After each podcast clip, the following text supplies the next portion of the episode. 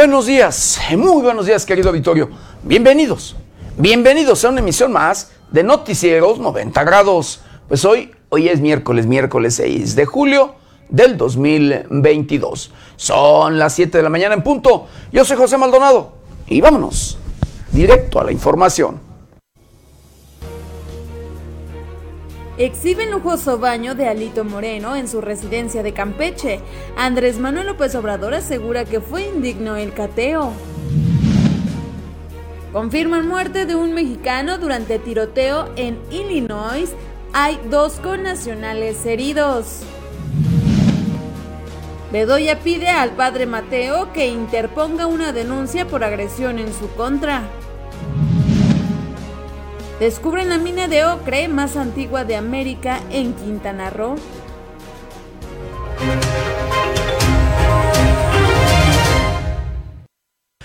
Bienvenidos, bienvenidos a una emisión más de Noticieros 90 grados. Pues sí, hoy, hoy es miércoles, miércoles ombligo de semana y 6 de julio.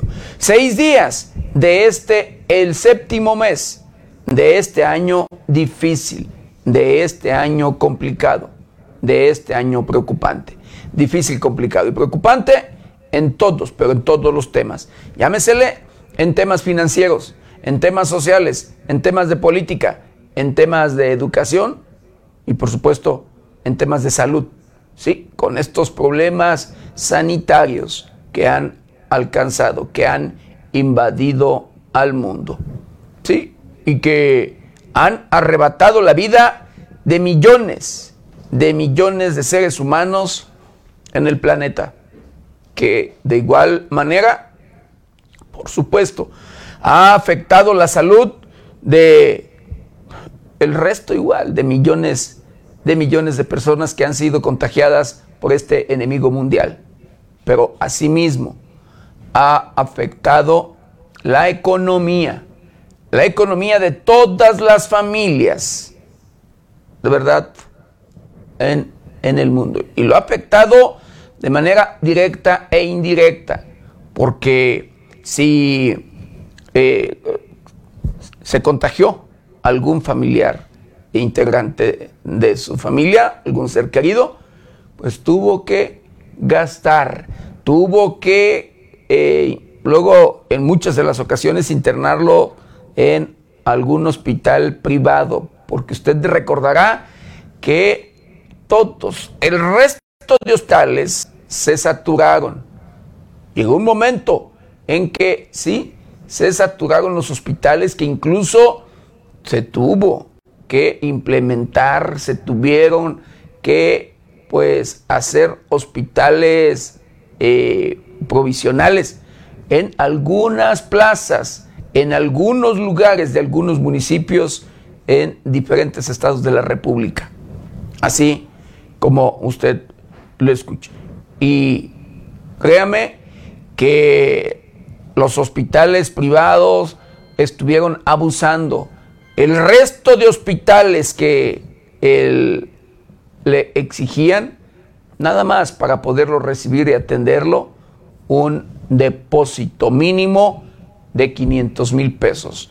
Quien tenía la solvencia, por supuesto que era atendido. Y quien no, pues quedaba a su suerte. Pero bueno, afectó la economía en todos los sentidos porque costó muchísimo, pero muchísimo dinero el pues salir adelante, el tratar, por supuesto, de, de pues vivir de salvarse, porque no a todos, no a todos los seres humanos que se han contagiado de o por este enemigo mundial son tratados de igual manera. Así, unos los trata eh, pues bien y a otros los trata mal. Y así, querido, querido Vittorio, el tema es que ha afectado la economía de todo el mundo, tanto de familias como por supuesto de los gobiernos, porque incluso los mismos gobiernos han tenido que implementar algunas medidas para eh, evitar los contagios masivos, el disminuir, el sí, el tratar de eh, pues bajar allí este, este tema de contagios, querido Victorio, el cerrar comercio, el incluso abrir de manera eh, parcial y eh, de verdad que en muchos, usted recordará, en muchos de los casos no había comercio en lo absoluto. Pero bueno, se perdieron fuentes de empleos, muchos tuvieron que cerrar, muchas empresas tuvieron que cerrar sus puertas y pues muchas personas quedaron sin empleo. Y así, el tema es que al día de hoy que se ha venido recuperando más o menos allí el tema de la economía, ya se presenta una nueva ola, una quinta ola de contagios masivos en nuestro país.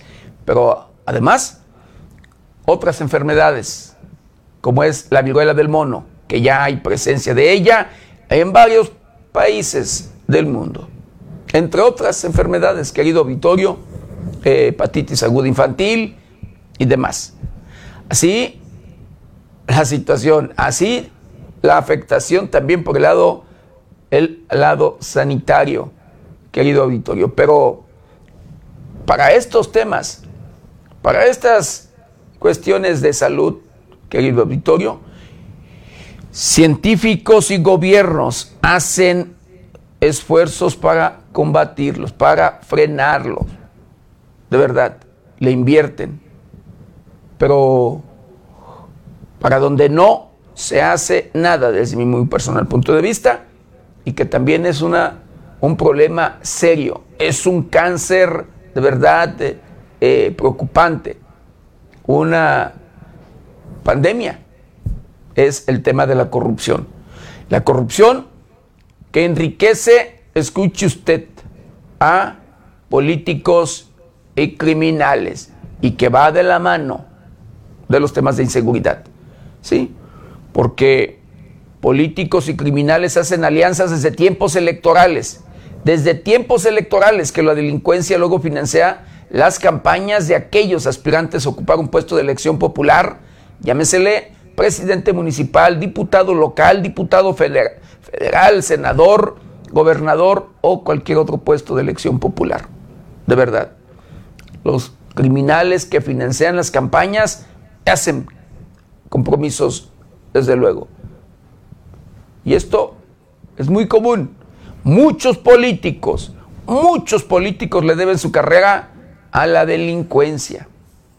Así como usted lo escucha, así como usted lo sabe, porque usted, usted querido auditorio, es el mejor testimonio. Conoce a el político de su pueblo, conoce a los criminales y conoce de estas alianzas porque son amigos, compadres o demás. Y así, como usted lo escucha, conoce luego de las prácticas delictivas que llevan a cabo día a día, las extorsiones, los secuestros, despojo de sus propiedades. En muchas de las ocasiones, por supuesto, también los desplazan, los corren de sus lugares de origen y, por supuesto, para sembrar el miedo y terror, asesinan. Constantemente se repiten los homicidios, constantemente, sí, constantemente se repiten los asesinatos. Las estadísticas a la alza, la violencia imparable. Y a pesar, a pesar de las, luego de los operativos que se implementan, de manera conjunta y coordinada entre las fuerzas federales, estatales y municipales. A pesar de ello, de verdad, la delincuencia da muestras de músculo. A pesar de ello, los grupos criminales hacen de las suyas. Tienen el control absoluto. Pero bueno, desgraciadamente, todo, todo tiene que ver con este tema de la corrupción. Así, como usted lo escucha. Y usted ve y conoce a los grupos criminales empoderados, conoce a los grupos delincuenciales que tienen el control en su municipio, en su, comunidad. en su, en su estado. Así. Así las cosas. Pero bueno, vamos a hacer un recorrido, un recorrido por el portal de noticias más importante. Y en esta, en esta mañana, el, detienen o es detenido en Tamaulipas el líder de la columna armada, de este, Pedro José Méndez, de esta columna, de este eh, grupo armado, de estos grupos de autodefensas allá en Tamaulipas, supuestos autodefensas ligados al cártel del Golfo. Fue detenido por homicidio y demás, pues su líder, el líder de, ese, esa columna armada, Pedro José Méndez. Lili Telles critica a Andrés Manuel López Obrador por decir que admira a Jesucristo, pero se parece al diablo, dice Lili, Lili. La Fiscalía de Michoacán detiene a cuatro presuntos secuestradores y asesinos, asesinos de mujeres de Chihuahua. Detienen a El Viruta, operador del crimen, del crimen organizado en el tema de Huachicol. Esto con ocho órdenes de aprehensión por secuestro y homicidio. Se contabilizan a siete víctimas mortales por el tiroteo del festejo del 4 de julio allá en Chicago, en los Estados Unidos.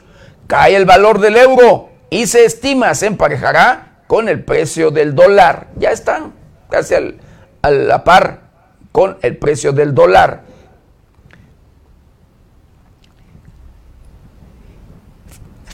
Eh, fisioterapeutas deben de ser debidamente reconocidos, lo dice la diputada Mónica Valdés. Lo que se sabe, ¿sí? De el detenido y presunto responsable del tiroteo en Chicago durante el festejo del 4 de julio.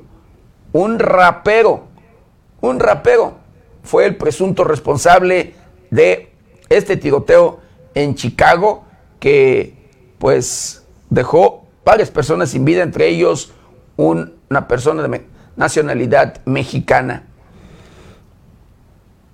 Detienen en Lázaro Cárdenas, Michoacán, a presuntos feminicidas. Y sigue, y sigue dando allí el tema, este, híjole, las últimas fechas de los feminicidios, querido auditorio. A la alza, a la alza los asesinatos de mujeres, a la alza los feminicidios. Diariamente, constantemente, se asesinan a mujeres.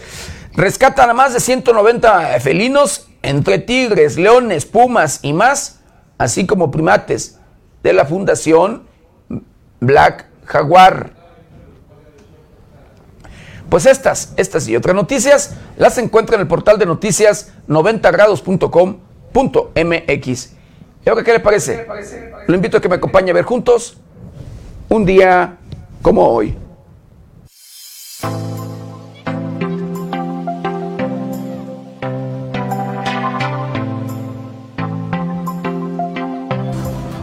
Un día como hoy, 6 de julio, pero del año de 1824, se erige el estado de Chihuahua. En 1840 nace José María Velasco, pintor mexiquense quien destacó como uno de los más importantes paisajistas de la historia de México. En 1845 nace Ángela Peralta, cantante mexicana quien fue conocida como el Ruiseñor mexicano y fue conocida internacionalmente. El 6 de julio se celebra el Día Internacional del Beso Robado, una celebración de origen desconocido, pues simplemente se sabe que se ha venido celebrando en Gran Bretaña desde el siglo XIX y que actualmente se ha popularizado a nivel mundial. Aunque no se sabe a ciencia cierta el porqué de esta celebración, sí se conoce que el beso robado más famoso de la historia es el representado en la famosa fotografía de Alfred Einstein. Esa noche aparece un marinero norteamericano besando a una enfermera en el Times Square el 14 de agosto de 1945.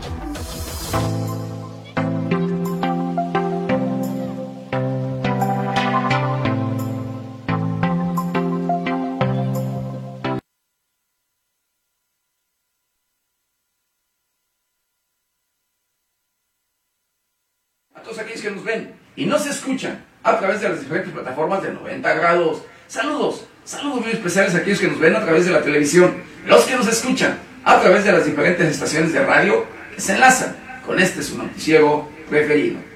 Y de igual manera, con mucho cariño y respeto a todos, a todos aquellos que nos ven y nos escuchan a través de las diferentes redes sociales de 90 grados.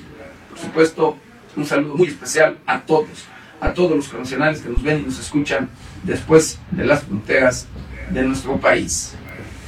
Y bueno, ya de lleno, de lleno con la información, eh, pues hablando de este tema que ha causado por allí, para unos, bueno, polémica, para unos ha sido de hablando del cambio de horario, eh, pues el presidente de la República desde hace algunos meses había manifestado la intención de mandar una propuesta, una iniciativa al Congreso de la Unión para, pues, eliminar el horario de verano. El presidente de la República, el día de ayer martes, envió precisamente esta propuesta a los diputados. Este martes, durante la conferencia mañanera, el presidente Andrés Manuel López Obrador informó que ya envió al Congreso de la Unión la iniciativa para eliminar el horario de verano. A partir de octubre de este año, hoy hacemos la iniciativa de reforma para eliminarlo del llamado horario de verano, informó el presidente al inicio de su conferencia. La secretaria de Energía, Rocío Nale, detalló que el objetivo de esta ley es eliminar el horario de verano en el territorio nacional y establecer un horario estacional en municipios de la frontera norte. Señaló que una de las razones por las que se busca hacer esta modificación es la inconformidad permanente de la sociedad. Hay más de 40 iniciativas de ley presentadas desde el 2001 en contra del horario de verano por parte de diferentes fracciones parlamentarias. La funcionaria indicó que el ahorro de energía es muy bajo respecto al consumo total y no hay impacto en el gasto familiar, y que de acuerdo a evidencia científica no hay cambios importantes a la luz solar en países cercanos a los trópicos. La secretaria de Gobierno hizo una medición por medio de una encuesta realizada en el mes de junio que indica que hay 71% de rechazo al horario de verano y solamente cuenta con un 29% de aceptación. Con información de la redacción para 90 grados, Jade Hernández.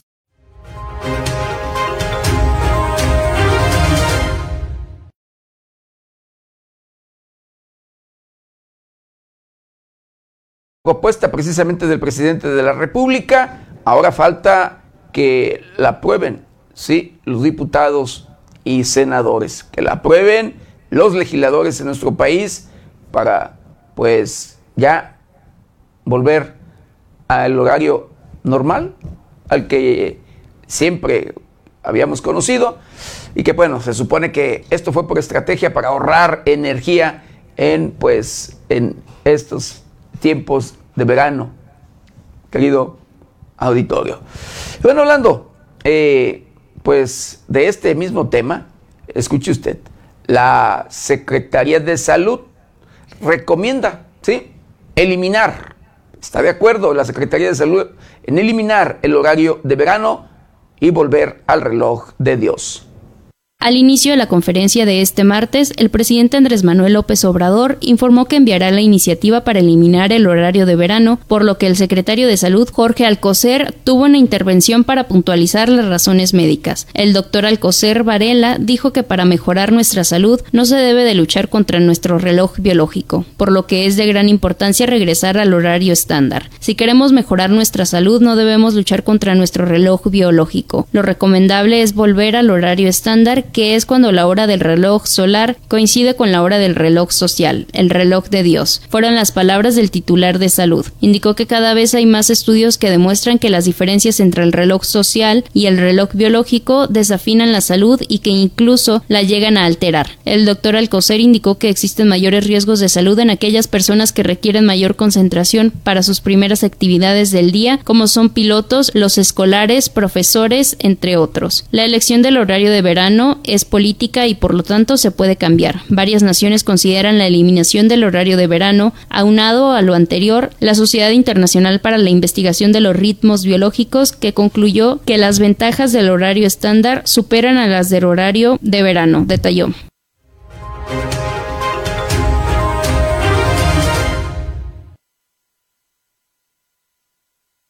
Querido Victorio, de cateo que le realizan a una de las propiedades del dirigente del PRI a nivel nacional, ¿sí?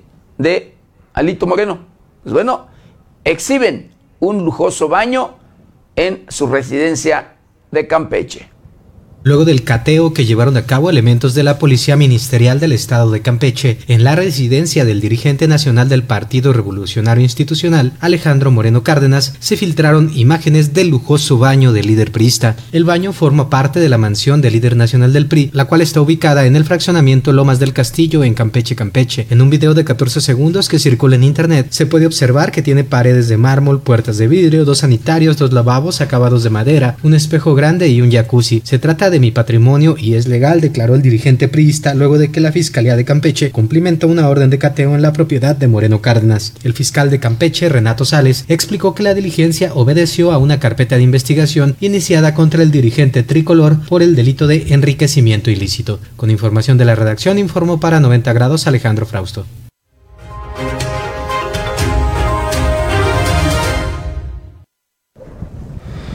Y sobre este tema, el presidente de la República, Andrés Manuel López Obrador, aseguró fue indigno el cateo en residencia de Alito Moreno en Campeche.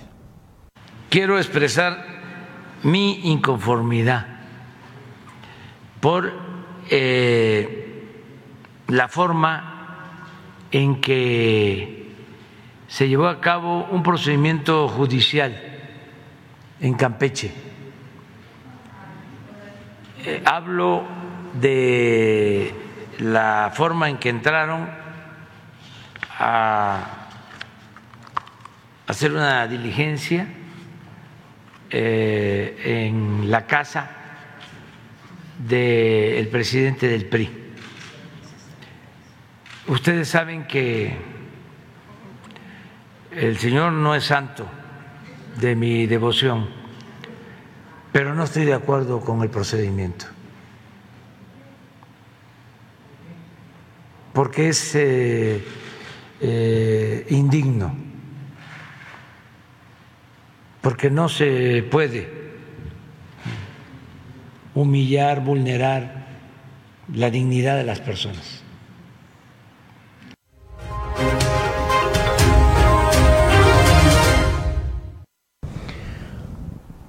Pues fue la reacción del presidente de la República, Andrés Manuel López Obrador, sobre este tema, precisamente el cateo a una de las residencias del dirigente del PRI a nivel nacional. Y en este caso, pues a una residencia ubicada en Campeche.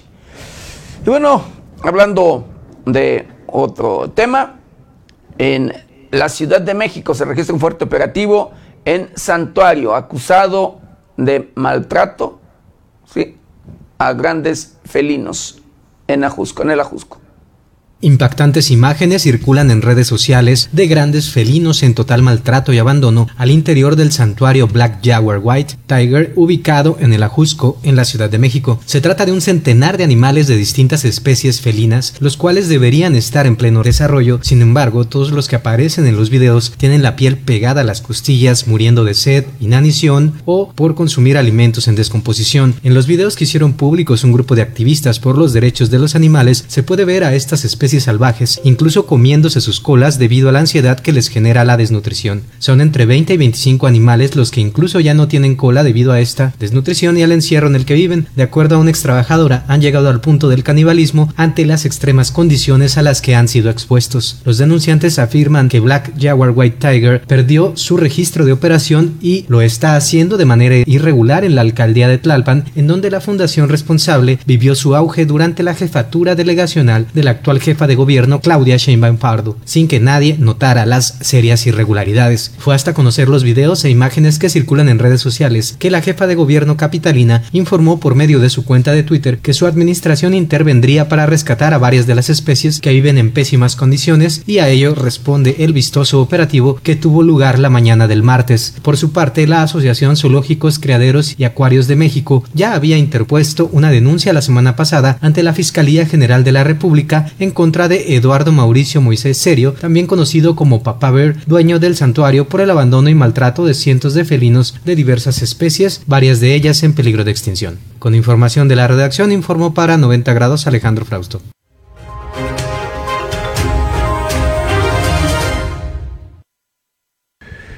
Pues sí.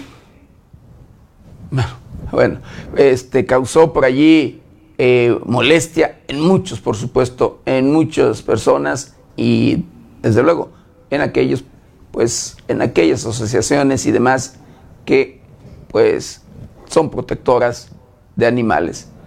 Y no se vale, créame, no se vale. Pero bueno, vean nada más la indignación que causó, pues, este, este maltrato animal. Más de 150 especies que, pues, estuvieron en riesgo incluso allí de perder la vida, querido auditorio. Y bueno, eh, hablando de otro tema y hablando del el caso García de Luna, García Luna, pues bueno, un juez permite que jurado sea anónimo en su juicio. Tarde de lunes, que el jurado que participará en el juicio del exsecretario de Seguridad Pública, Genaro García Luna, será anónimo para garantizar y salvaguardar su seguridad. El juez Brian Cohan, encargado del caso en contra de García Luna, consideró que es necesario mantener en el anonimato a los jurados que participarán, por lo que fue aprobado, ya que el exfuncionario de seguridad en el sexenio de Felipe Calderón tiene vínculos profundos con el cártel de Sinaloa y podría tener la intención y recursos para intimidarlos. Como exfuncionario gubernamental de alto rango con vínculos profundos tanto con el gobierno mexicano como el cártel de Sinaloa, es probable que tenga la intención y los recursos para intimidar a los testigos, se lee en el texto compartido por el Tribunal del Distrito de los Estados Unidos de Western en New York, filtrado por el periodista Kegan Hamilton. El periodista Keegan Hamilton además señalan que durante su mandato como oficial de la policía mexicana de alto rango Luna supuestamente facilitó la violencia del cártel y el contrabando de drogas al proporcionarle información y protección. García Luna no puede negar el conocimiento de las actividades violentas del cártel y no es un gran salto inferir que pudo haber tenido acceso a algunos de los individuos responsables de esa violencia. Los miembros del jurado pueden temer por su seguridad individual si no se les proporciona el anonimato, resalta el documento. Recordemos que el gobierno de Estados Unidos acusa a Genaro García Luna de haber recibido millones de dólares en sobornos del cártel de Sinaloa cuando era secretario de Seguridad Pública de 2006 a 2012. Cabe señalar que el juicio está programado para comenzar hasta el 24 de octubre y podría posponerse. Para 90 grados con información de redacción, América Juárez Navarro.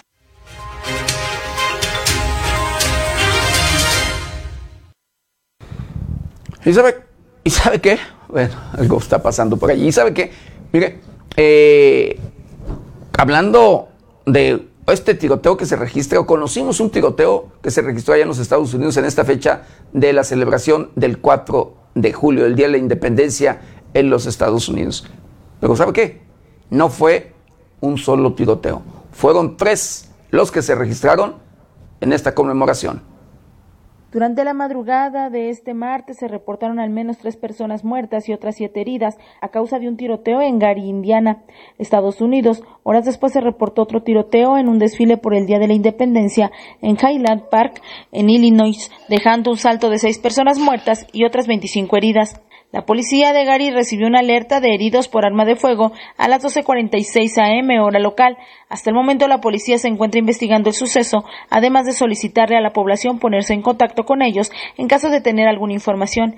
En Filadelfia, Pensilvania, se registró un ataque con disparos en contra de dos agentes de policía, ocasionando que las personas que se encontraban en una celebración por el 4 de julio huyeron aterrorizados del lugar. Los policías fueron atendidos y ya fueron dados de alta del hospital. Hasta el momento los autoridades no han logrado detener al responsable, mientras que en Highline Park Illinois, un joven armado con un fusil de alto calibre abrió fuego contra varios asistentes en un desfile del 4 de julio, matando a seis personas. Al respecto, la alcaldesa de este lugar, Nancy Rotering, afirmó que el arma utilizada fue comprada legalmente. Hace aproximadamente un mes, 19 niños y dos maestras murieron a causa de los disparos de un joven de 18 años que entró a la escuela primaria de Uvalde, Texas, con un fusil semiautomático que compró legalmente. Tras estos ataques, además de otro en Buffalo, Nueva York, que dejó 10 personas muertas, el Congreso de Estados Unidos aprobó en junio que se aumentará el control de las armas de fuego. Con información de redacción para 90 grados, América Juárez Navarro.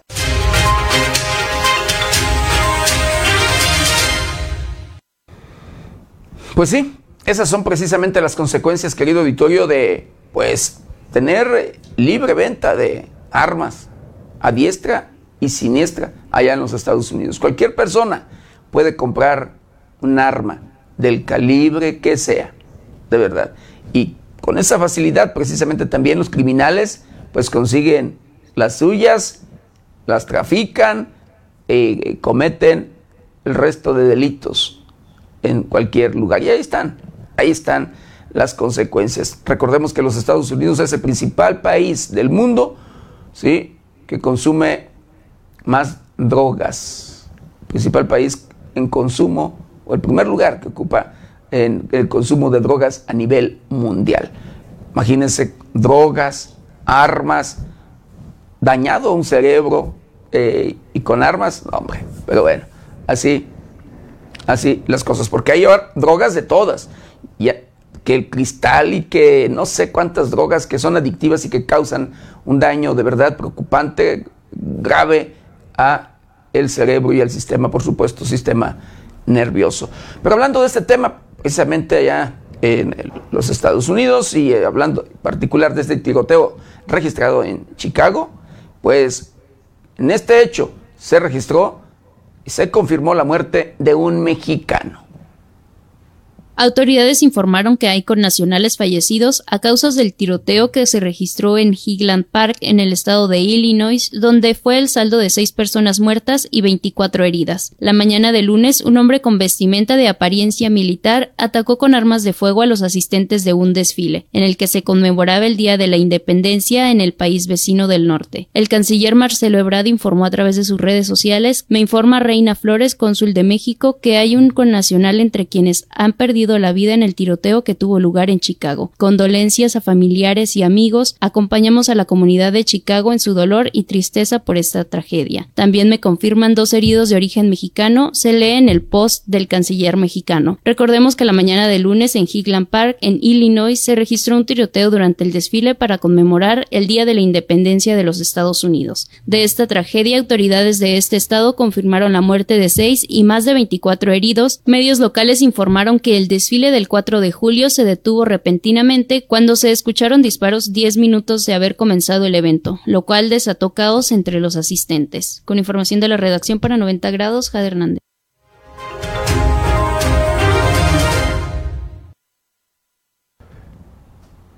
Pero ¿sabe qué, querido Victorio?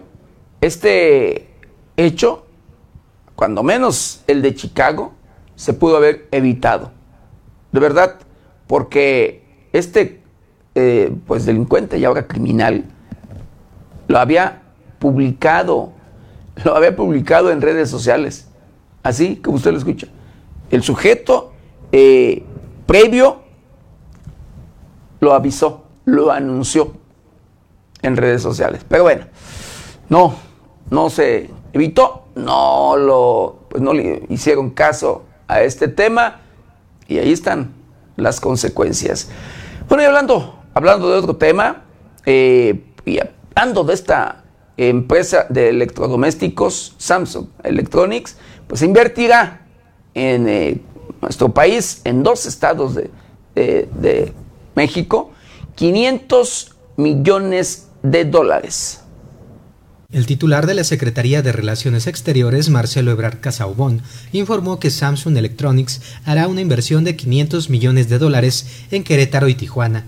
Fue por medio de su cuenta de Twitter donde el canciller mexicano detalló que durante su reunión del martes con el CEO de Samsung Electronics, Han Gong-hee, acordaron esta inversión, esto como parte de su segundo día de trabajo durante su gira por Corea del Sur.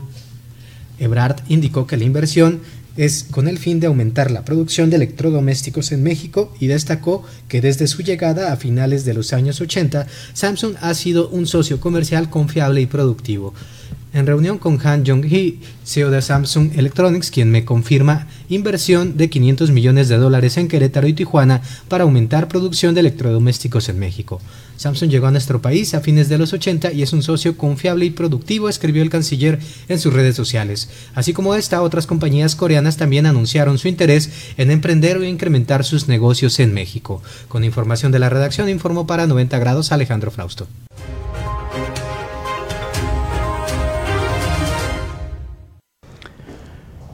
Y pues ya ve que ahorita con la tecnología y demás, pues también hay quien pues luego va un paso adelante. delincuentes, criminales y demás en todos los sentidos. Pero los hay.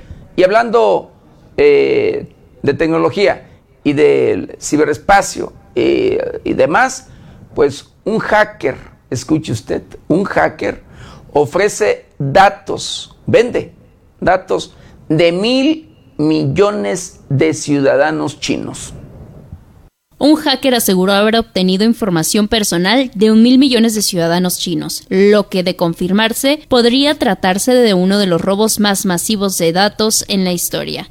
Dam, como se identificó el hacker, hizo una publicación en el foro Bridge Forum la semana pasada en lo que ofrece vender los más de 23 terabytes de datos personales filtrados por 10.000 bitcoins, lo que equivale a cerca de 200 mil dólares. The Guardian informó que en la publicación asegura que los datos fueron robados en el 2022 de la base de datos de la policía de Shanghái y que la información incluye nombres, direcciones, lugares de nacimiento, números de documentos de identificación, números de móviles y antecedentes delictivos. Obviamente esto sería una de las mayores y peores filtraciones en la historia, dijo la jefa de la investigación de política tecnológica Kendra Chaefar, con información de la redacción para 90 grados, Jade Hernández.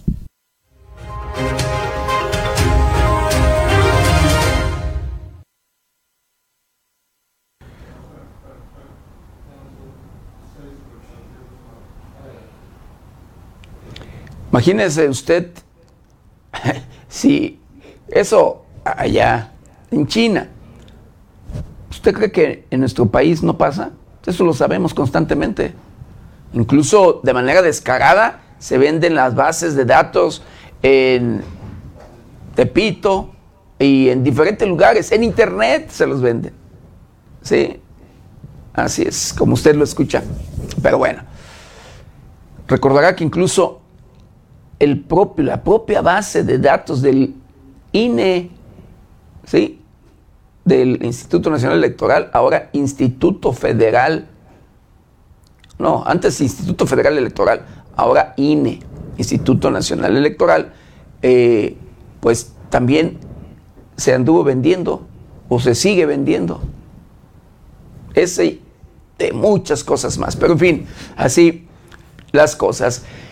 Y bueno, eh, hablando de otro tema. En riesgo de incidente la planta nuclear de eh, bueno, a ver, que lo estamos, me le puede subir un poquito, gracias. Planta nuclear de Zaporilla. Aumenta, bueno, esto allá en Ucrania, y esto lo dice la ONU. La Agencia Nuclear de las Naciones Unidas advirtió que conforme pasan los días aumenta el riesgo de un accidente en la central nuclear de Zaporizhia en Ucrania. Estoy muy preocupado por las condiciones de trabajo extremadamente estresantes y difíciles en la que la dirección y el personal ucraniano están operando la planta, comentó Rafael Grossi, director del Organismo Internacional de Energía Atómica OIEA.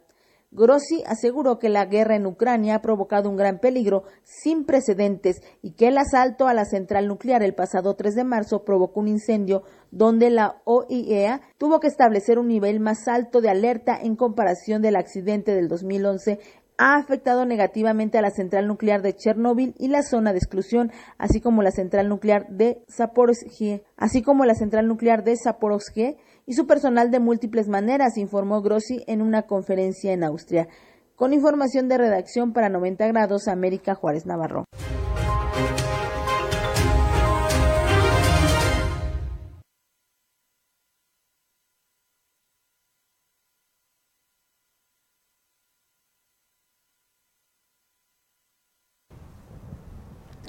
Bueno, y luego de las intenciones del pues valga del gobierno de Estados Unidos y demás allí con pues Europa y en este caso con la OTAN de dividir algunos países, llamarlos a formar parte en este caso de, la OTAN, pues Suecia y Finlandia se adhieren a esta organización este martes Suecia y Finlandia firmaron su protocolo de adición a la OTAN, asegurando que ya son miembros de facto de la alianza militar. Para poder respaldar la adición de los dos países nórdicos, los 30 aliados a nivel de embajadores firmaron el documento Este ingreso fue avalado durante la cumbre de líderes de Madrid durante los días 29 y 30 de junio. En esta misma cumbre llegaron a fin las negociaciones con Turquía para que levantaran su veto, esto a un mayor compromiso de los países escandinavos en la lucha contra el grupo territorial Partido de los Trabajadores de Kurdistán. El secretario general de la OTAN, Jens Stoltenberg, facilitó el acuerdo. Cabe recordar que los países solicitaron de manera conjunta su entrada a la OTAN el pasado 18 de mayo. Con el acuerdo, los países deben comprometerse con su tratado. Con información de la redacción para 90 grados, Jade Hernández.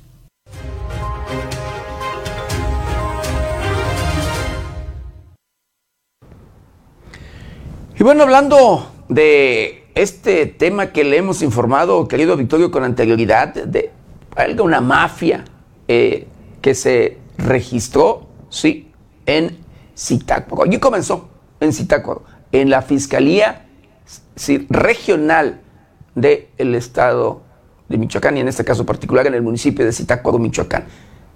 Allí operó un sujeto como eh, fiscal regional eh, de apellido Franco, quien fue señalado por habitantes, por diferentes víctimas, incluso de estar vinculado con la delincuencia, de extorsionarlos, de quitarles lo que con mucho esfuerzo y luego sacrificio pues conseguía. Pero con él también, también allí operaba y que es quien llevaba el control en ese sentido, el que se desempeñaba como director de carpetas en esta Fiscalía Regional en el municipio de Zitácuaro, que luego con el tiempo y con los señalamientos y demás los cambiaron a la Fiscalía de Apatzingán, pero también allá en esa Fiscalía de Apatzingán, en la región de Tierra Caliente del estado de Michoacán, llevaron a cabo estas prácticas delictivas. Incluso le agarraron una llamada, una llamada telefónica al fiscal hablando y acordando con un líder criminal. Sí, pues bueno, lo tuvieron que dar de baja, lo tuvieron que correr, pero ahí a los dos los corrieron, a estos dos personajes. Pero ¿sabe qué? No han sido investigados. Estos dos personajes señalados y multiseñalados por el resto de prácticas que llevaron a cabo en contra de víctimas, de personas, de los de las dos regiones, como le acabo de citar, pues bueno, siguen impunes, siguen haciendo por allí de las suyas fuera de la fiscalía, pero sin que se investiguen. Pues operador del fiscal, escuche usted, este fiscal del terror, como se le conoció, de Citácuaro y vínculos del grupo, de grupos armados, sale de la fiscalía con impunidad.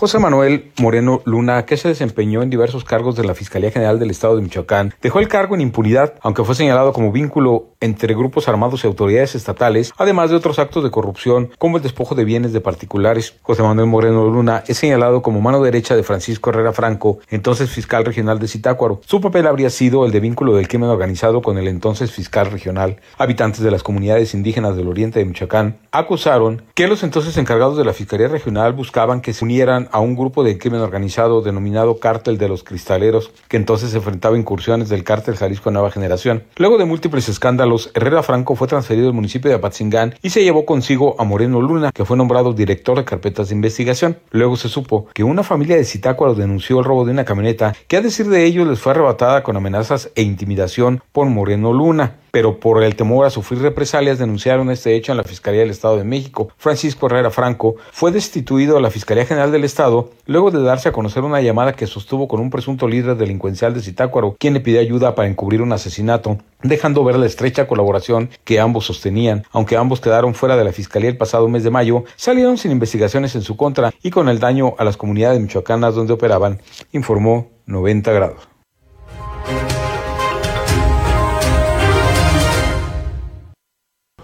Pues así, así como usted lo escucha. Pero bueno, así las cosas. Y en Michoacán, Michoacán y Estado de México, pues están, estamos en un estado fallido.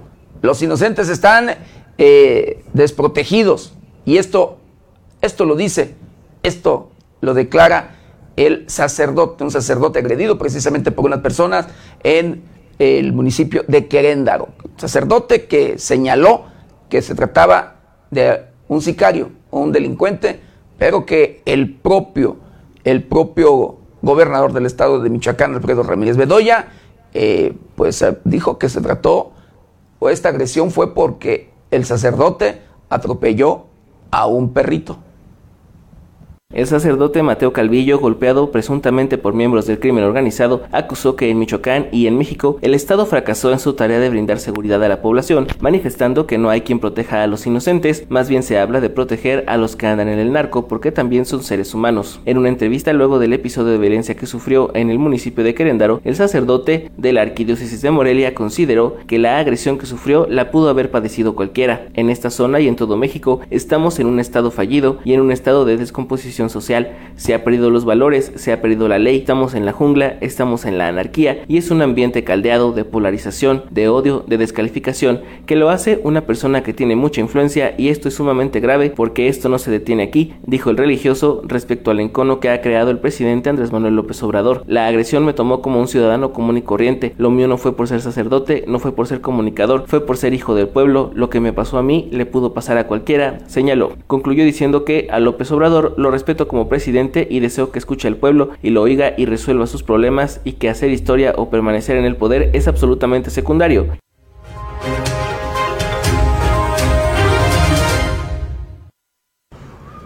Y sobre este tema, el gobernador del estado de Michoacán, después de su declaración, como le comento, de haber eh, dicho que pues este, esta agresión se trató por haber atropellado a un, a un perrito, pues el titular del Ejecutivo de Michoacán pide al sacerdote sí, el sacerdote Mateo que interponga una denuncia por agresión en su contra.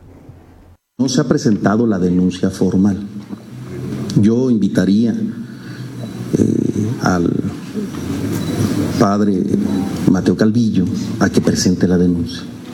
En conferencia de prensa, Ramírez Bedoya señaló que no está comprobado que la persona que lo golpeó estuviera armada, pues toda la información que se sabe ha circulado por medios de comunicación y no de una forma formal. Esto se hizo un este, tema mediático nacional.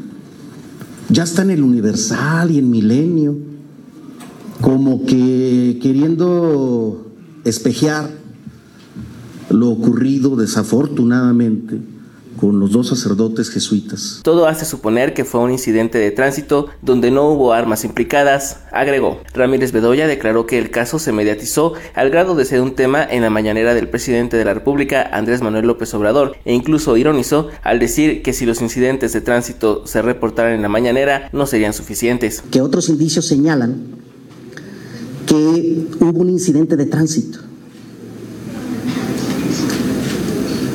Él iba manejando su vehículo y atropelló a un, este, a un, dicen por ahí, no sé si es correcto, las vacas un semoviente, pero no era vaca, era un perro. Entonces atropelló a un perro. El párraco describió al agresor a través de una carta como un psicópata que era muy alto y fuerte, moreno con entradas en el pelo y tenía puños en arma. Se dirigió hacia mí, dijo, abrió la portezuela de mi auto, me destrozó la cara, dejándola con hemorragias terribles. Reportó para 90 grados Luis Manuel Guevara.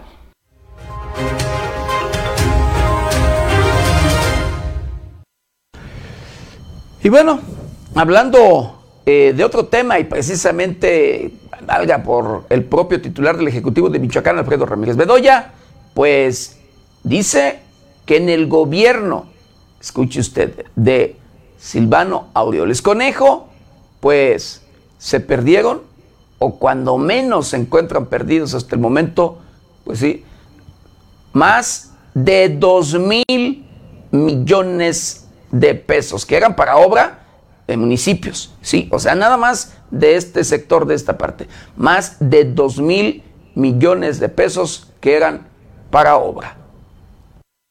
El gobernador Alfredo Ramírez Bedoya informó que existe un boquete financiero de 2.229 millones de pesos que no entregó la pasada administración a los ayuntamientos que participaron en el programa del Fondo de Aportaciones Estatales para la Infraestructura de los Servicios Públicos Municipales FAIESPUM. El mandatario explicó que a los municipios se les asignaron 3.267 millones de pesos en el periodo 2018-2021, de los cuales solamente les pagaron 1.069 millones, por lo tanto el boquete financiero es de 2.229.5 millones de pesos.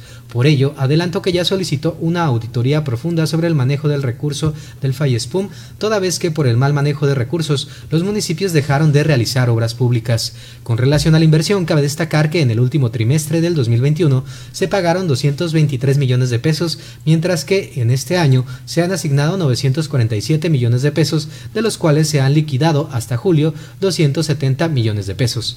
En esta administración, para reactivar la obra pública y cumplir con un gobierno municipal, las reglas de operación del FAIESPUM se volvieron más flexibles, transparentes y se abrieron tres periodos para la presentación de los proyectos, lo que permitió que en el primer semestre del 2022 ya existan 380 proyectos autorizados. Con información de la redacción informó para 90 grados Alejandro Frausto.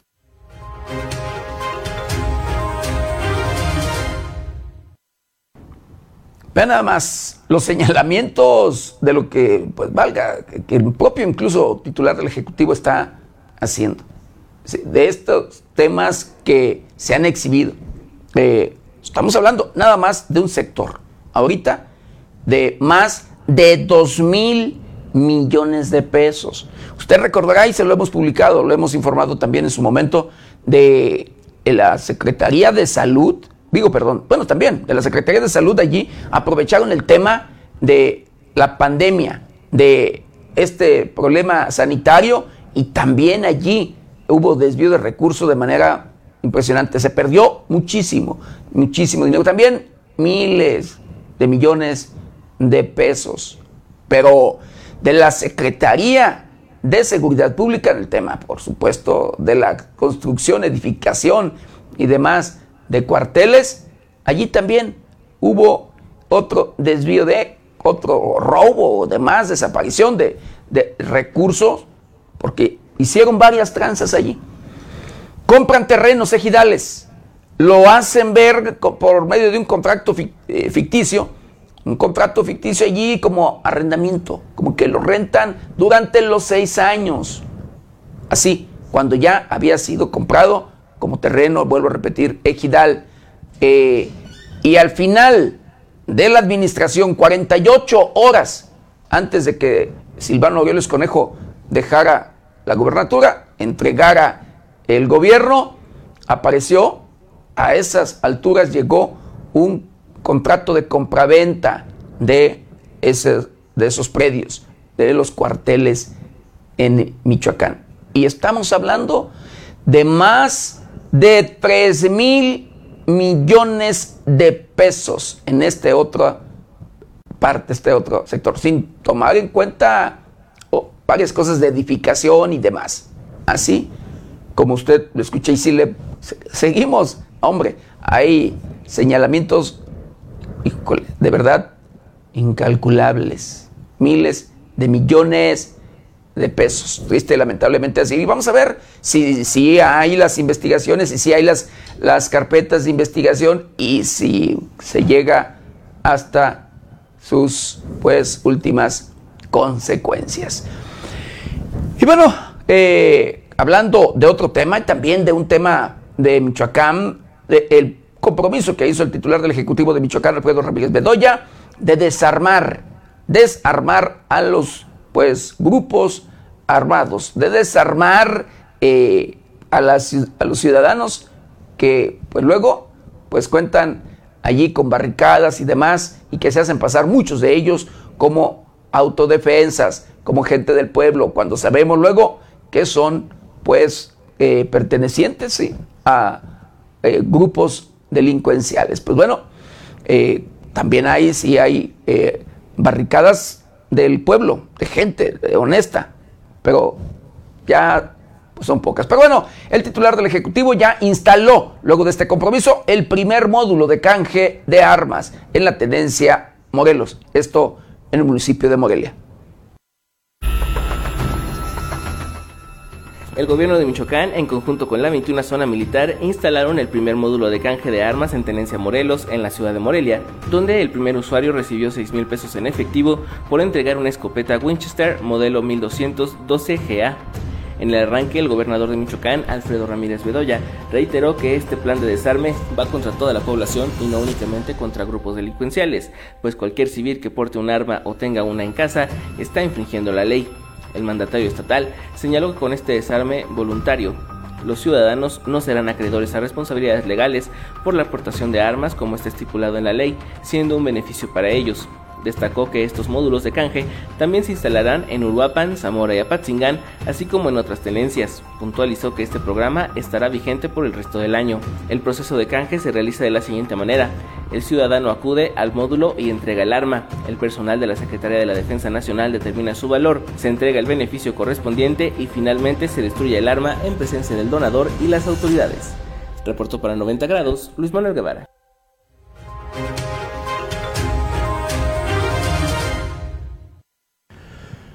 Y hablando de este tema y de la estrategia de seguridad que ha dado a conocer el propio titular del Ejecutivo de Michoacán, ¿sí? el gobierno de la entidad, eh, el PRI, en la entidad, su dirigente estatal, eh, Guillermo Valencia, anuncia, ha anunciado que apoyará, sí, al gobernador o al gobierno del estado que encabeza Alfredo Ramírez Bedoya en la estrategia de seguridad. Guillermo Valencia Reyes, dirigente del PRI en Michoacán, aseguró que el partido que representa apoyará al gobierno bedoyista en las estrategias de seguridad que lleva a cabo, con la finalidad de pacificar a la entidad. Vamos a acompañar la regulación que se está haciendo con eh, la, reforma legal para legalizar los grupos de defensa en las comunidades eh, indígenas y estamos acompañando en temas de seguridad, eh, todas las, estaremos acompañando todas las iniciativas del gobierno porque no podemos apostarle a que, a que al gobierno le vaya mal. Eh, hay grupos de civiles armados que ya se sienten con derecho a portar un arma porque hubo quien los armó, hubo quien los oficializó, hubo quien les dio el derecho de poder decir que lo que estaban haciendo era legal o legítimo. Y bueno, pues eso es preocupante. Eh, así que puede haber una escalada de violencias. En el tema de la campaña de desarme en la entidad, Valencia Reyes se manifestó alerta de la estrategia que se aplique para la despistolización y dijo esperar que no se desate un brote de inseguridad, principalmente en zonas conocidas como focos rojos por su alto índice delictivo. Guillermo Valencia puntualizó que en estos momentos en municipios como Tepalcatepec y Buenavista, entre otras demarcaciones de la Tierra Caliente, se han tranquilizado los temas de inseguridad. Informó para 90 grados Amanda Bautista Rodríguez.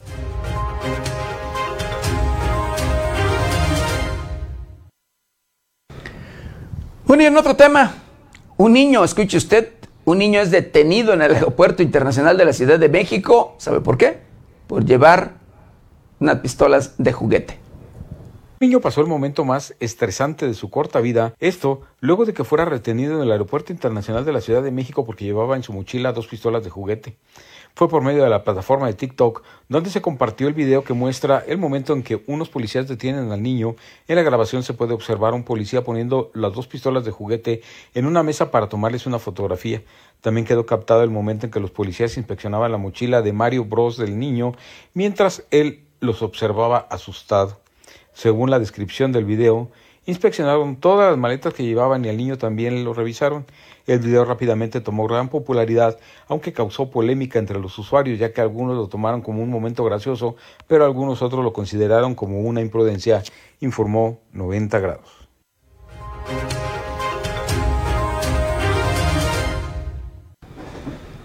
Pues bueno, cosas, cosas de la vida que luego se pueden ver de manera constante, ¿eh? no nada más en este caso que se publicó que se alcanzó por allá a viralizar, a registrar en un video, pero bueno. Hablando de otro tema, hablando del tema de la federalización del sector educativo, pues la CENTE critica los avances. La federalización de la nómina magisterial se convirtió en una bandera política que utilizó el gobierno federal y estatal para ganar adeptos en contiendas electorales, afirmó Gamaliel Guzmán Cruz, dirigente estatal de la Coordinadora Nacional de Trabajadores de la Educación Sección 18.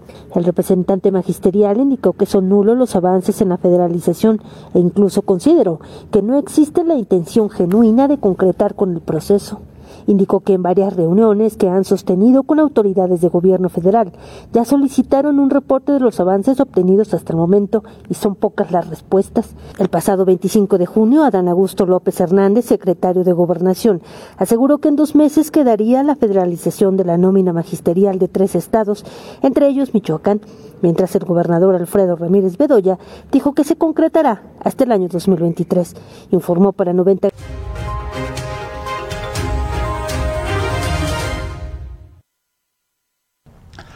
Pues sí, es un tema que ha dado mucho de, pero mucho de qué hablar y que en la administración de Silvano Violes Conejo, querido auditorio, pues allí, pues valga que chamaquearon a los propios eh, profesores, a este sector educativo, porque habían dicho, sí, hablaron, declararon, engañaron, diciendo que ya se había federalizado. Se hizo un censo, sí, en el sector educativo que muchos de los profesores no estuvieron de acuerdo porque pues estaban allí, o este censo es para investigar, conocer, saber con cuántas plazas cuenta cada profesor, que algunos, sí, de verdad, así como usted lo escucha, eh, se les registraron hasta cinco plazas. Cinco plazas, pues ¿dónde puede ejercer un sacerdote, perdón, un profesor allí, este, eh, cinco plazas?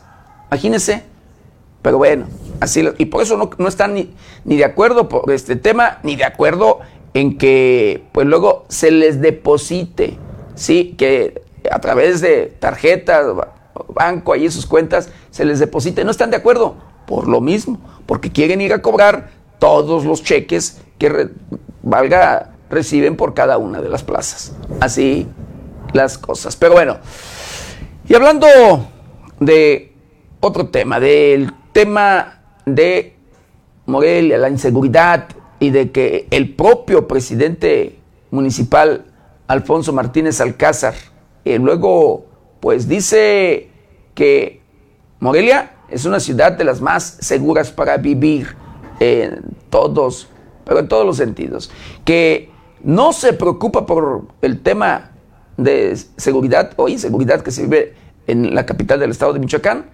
porque pues, luego se va o prefiere irse a otros países, como lo ha hecho a España, como lo hizo a los Estados Unidos y en este caso al estado de Florida y demás. Pero bueno, plagada de robos, delincuencia y homicidios, ¿sí?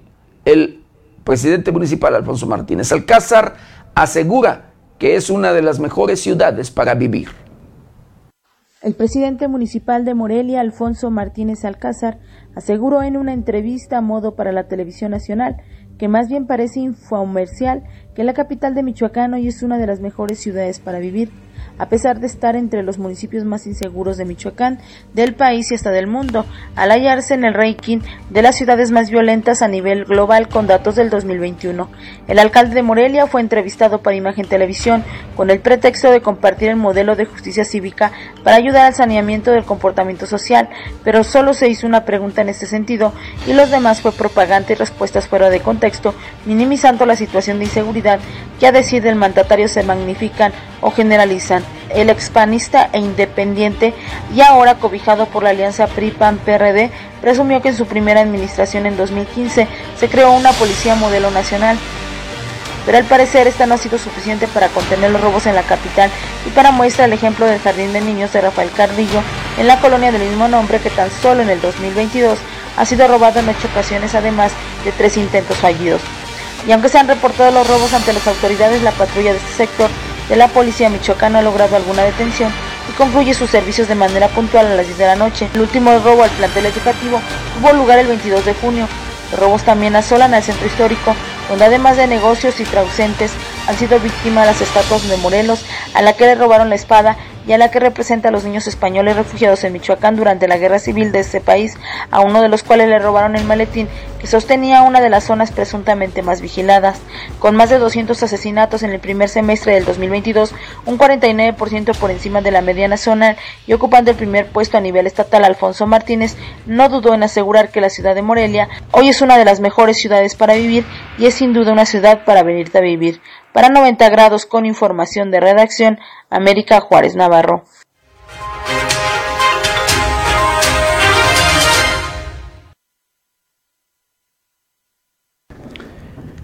Y bueno, el día de ayer, querido auditorio, de manera repentina, por allí eh, apareció un, una persona, un sujeto colgado, sin vida, de un puente sobre, pues, la carretera.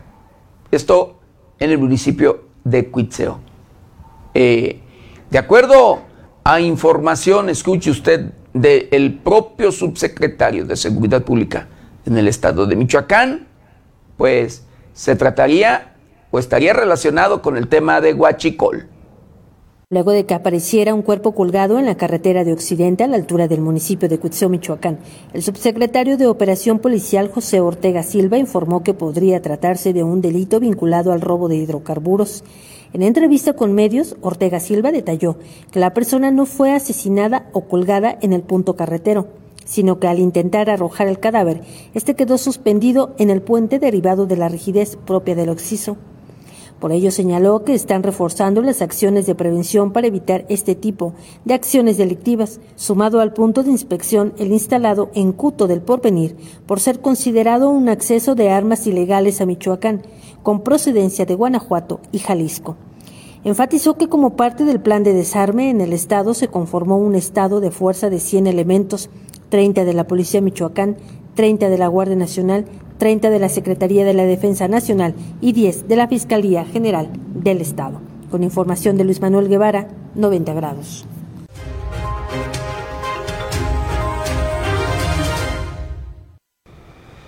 Y es que, ¿sabe qué?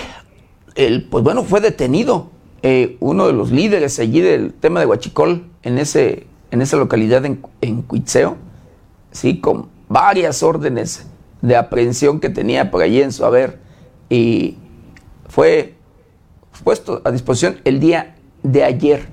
Y ayer mismo aparece este cuerpo por allí colgado sin vida. ¿Sabe si sea ya reacción de los propios criminales, de los propios delincuentes, estos que tienen el control en este, en este tema del robo de combustibles de los ductos de Pemex. Pero bueno, siempre luego hay, hay consecuencias. Y bueno, dan 50 años de cárcel a policías de Tlacomulco, esto del estado de Jalisco, que entregaron civiles al crimen organizado. Cinco ex policías municipales de Tlajomulco, Jalisco, acusados de entregar a la delincuencia organizada a tres civiles quienes nunca más fueron encontrados, fueron sentenciados a 50 años de prisión por el delito de secuestro. De acuerdo con la investigación federal, fue el 13 de septiembre de 2013 que los agentes Arnoldo N., José Antonio N., José Manuel N., Leonardo Daniel N. y Juan Alberto N. detuvieron a tres hombres quienes fueron entregados a sicarios al cártel Jalisco Nueva Generación. Aunque ya habían recibido dos sentencias previas, los magistrados de la sexta y décima primera sala penal del Supremo Tribunal de Justicia ordenaron reponer el procedimiento desechando la pena. La víspera, el juez noveno de lo criminal Jaime Gómez confirmó la sentencia de 50 años de cárcel contra los cinco exagentes municipales actualmente presos en la cárcel federal de Puente Grande en Jalisco, informó 90 grados.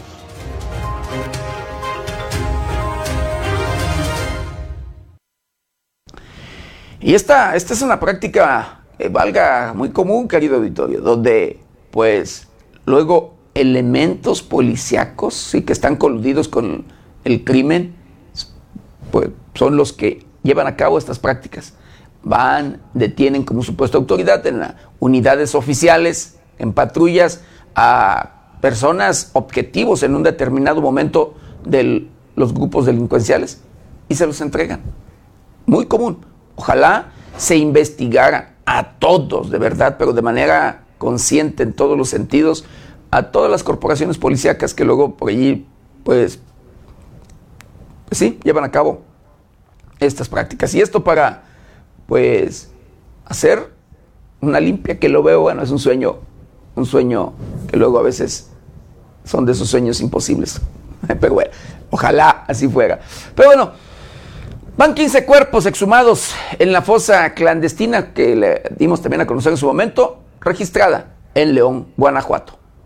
A dos meses de que el colectivo Madres Guerreras de León localizó una serie de fosas clandestinas en la comunidad de Hacienda de Arriba, ya son 15 los cuerpos localizados, de los cuales únicamente dos han logrado ser identificados. Las fosas se ubican en los límites con el municipio de Comanja de Corona, perteneciente a Jalisco, y a los 13 cuerpos que no han sido identificados se les continúan realizando estudios. De acuerdo al reporte emitido por la Fiscalía General del Estado de Guanajuato, en las fosas clandestinas localizadas en una zona cerril fueron encontrados un total de 34 distintos indicios. Para poder determinar la identidad de las víctimas se le realizaron 50 diferentes estudios, de los cuales 12 fueron odontológicos, 32 de antropología y 6 más de genética. El reporte actualizado al 30 de junio también especifica que se tienen tres perfiles genéticos en estudio y que hasta ahora no ha sido posible determinar si estos hallazgos forman parte de los cuerpos encontrados o se trata de víctimas diferentes fue el 27 de abril pasado que se localizaron dichas fosas en una zona rural de difícil acceso al interior de una finca privada. Por la zona donde fueron localizados los restos, no se descarta que el cártel de Jalisco de Nueva Generación tenga que ver con los homicidios y pudieran haber sido víctimas de ese estado, informó 90 grados.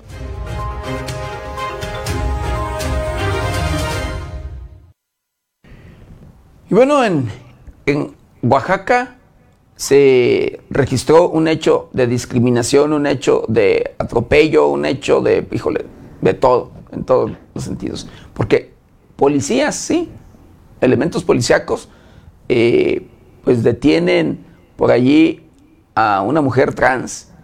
Y esta, estos de los hechos, se compartió en la página de Facebook La San Juanera una entrevista con Humberto Marcelo, quien es defensor jurídico de personas LGBTIQ en la región, quien consideró que la actuación de la autoridad municipal de San Juan, Colorado, es una clara violación a los derechos de Lisset, quien puede ejercer con libertad su preferencia.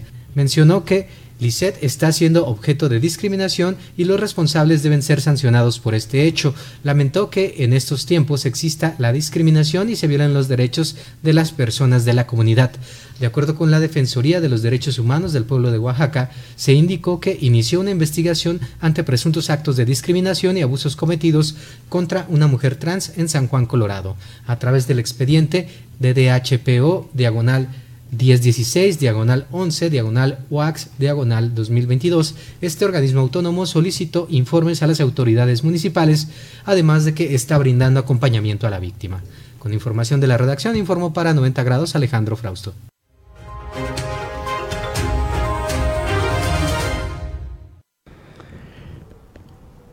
Bueno, y hablando de otro tema, pues autoridades, sí, del medio ambiente, eh, invitan a separar los residuos desde su origen.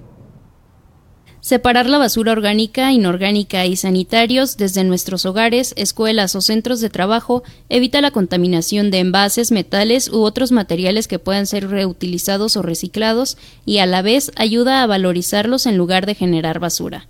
El titular de la Secretaría de Medio Ambiente, Alejandro Méndez López, señaló que la separación de los residuos en el Estado es un objetivo compartido y en el marco del convenio firmado el pasado 7 de junio, en el Día Mundial del Medio Ambiente, se continuó trabajando para encontrar en conjunto alternativas de solución a la disposición final de la basura. Para el gobierno de Michoacán es prioridad construir una mejor sociedad y eso se logra si hacemos visibles todos los sectores sociales que nos negamos a ver. Entre ellos están los recolectores, que son una parte muy importante de nuestra sociedad. Es momento de ayudarles a tener mejores condiciones de trabajo y esto se logra con la práctica de separar nuestros residuos para dejar de contaminar, agregó.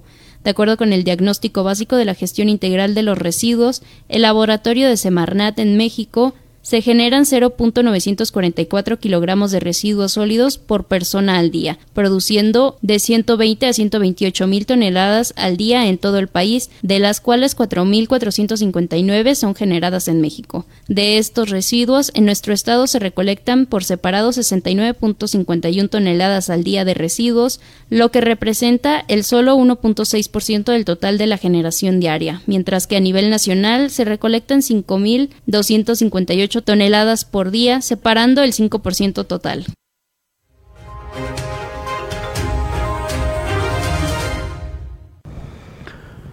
Y es que sí, de verdad, querido auditorio, hay que hacer un poquito de conciencia y, poner nuestro granito de arena. Créame que esto no es para beneficiar a alguien en lo particular, sino para beneficiarnos todos todos. Pero bueno. Y bueno, eh, continuando, continuando con la información, pues descubren la mina de ocre más antigua de América. ¿Y sabe dónde? En, en Quintana Roo.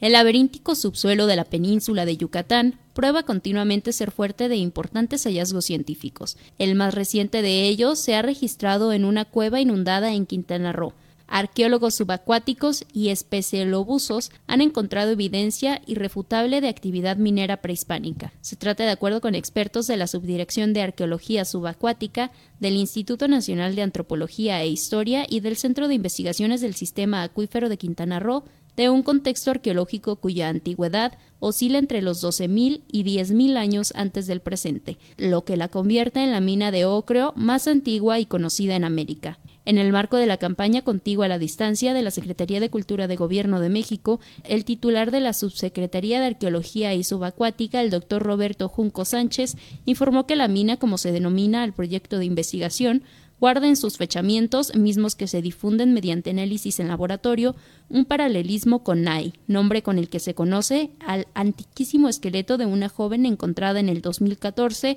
dentro del sitio arqueológico Hoyo Negro, ubicado en las cercanías de Tulum. La mina, agregó el especialista, es una continuación de Hoyo Negro, no solo por la relativa cercanía geográfica de ambos contextos, sino porque el primero contempla en gran medida el conocimiento que se tiene acerca del segundo.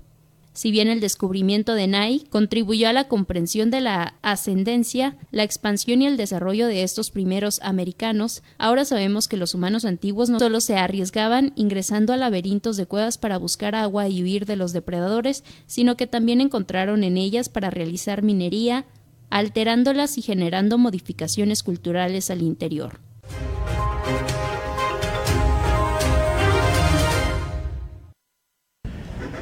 Y bueno, hablando de pues los cambios climáticos que ha habido Vitorio, de las lluvias, las tormentas, los huracanes y demás, y que pues en este caso, pues ya una tormenta tropical se ha convertido ya en huracán y con categoría 3, pues se trata de Bonnie. Bonnie se ha intensificado a huracán categoría 3 y se esperan fuertes lluvias para que esté pendiente. El Servicio Meteorológico Nacional indicó que el huracán Bonnie se ha identificado a categoría 3 en la escala de Saffir-Simpson.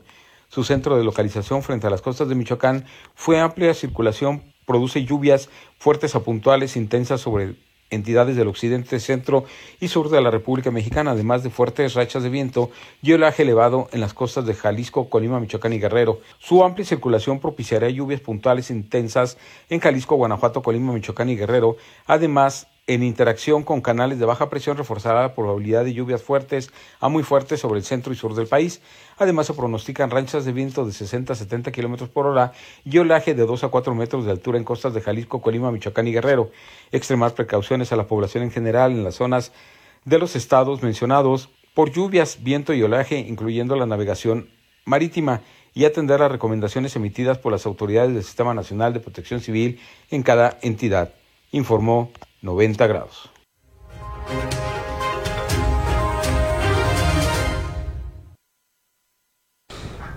Y hablando de clima, vamos, mire, vamos a conocer el pronóstico del tiempo para las próximas horas.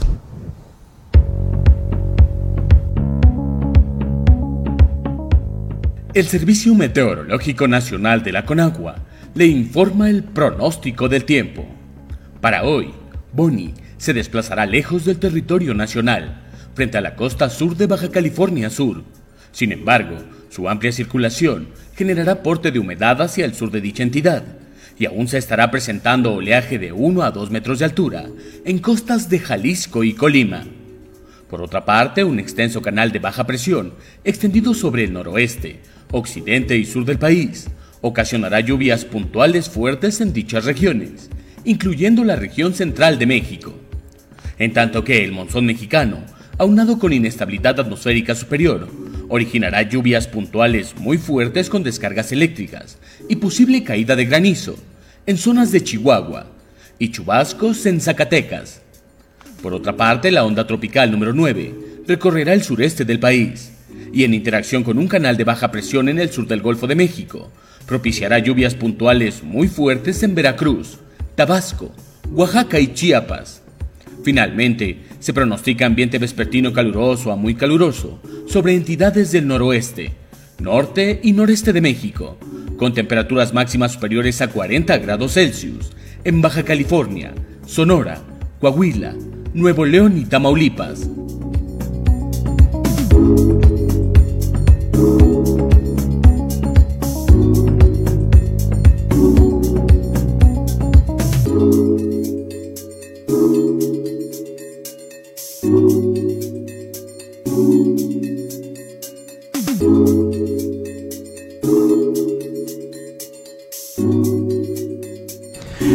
Pues hemos llegado Hemos llegado al final de una emisión más de Noticieros 90 grados. No sin antes quiero agradecerle de verdad infinitamente el que nos hayan acompañado en este su noticiero preferido.